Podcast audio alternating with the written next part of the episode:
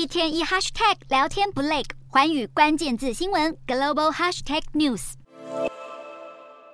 美国劳工部公布三月消费者物价指数 CPI 年增率降至五趴，低于市场预期。扣除食品和能源成本的核心 CPI 年增五点六趴，则是符合市场预期。不过，投资人担忧，尽管通膨数据放缓，恐怕还是不足以阻止联准会今年再度升息。再加上联准会释出会议记录显示，银行危机将导致今年经济衰退。美股四大指数全数收黑，道琼指数下跌三十八点二九点，收三万三千六百四十六点五零点；纳斯达克下挫一百零二点五四点，收一万一千九百二十九点三四点；标普五百下滑十六点九九点，收四千零九十一点九五点；非半指数下跌五十六点九零点，收三千零五十二点五二点。欧洲股市方面，美国三月通膨数据降温，投资人正在评估美国联准会是否暂停升息。欧洲三大股市全数收红，英国股市上涨三十九点一二点，收七千八百二十四点八四点；德国股市上扬四十八点四三点，收一万五千七百零三点六零点；法国股市小涨六点六六点点，收七千三百九十六点九四点。以上就是今天的欧美股动态。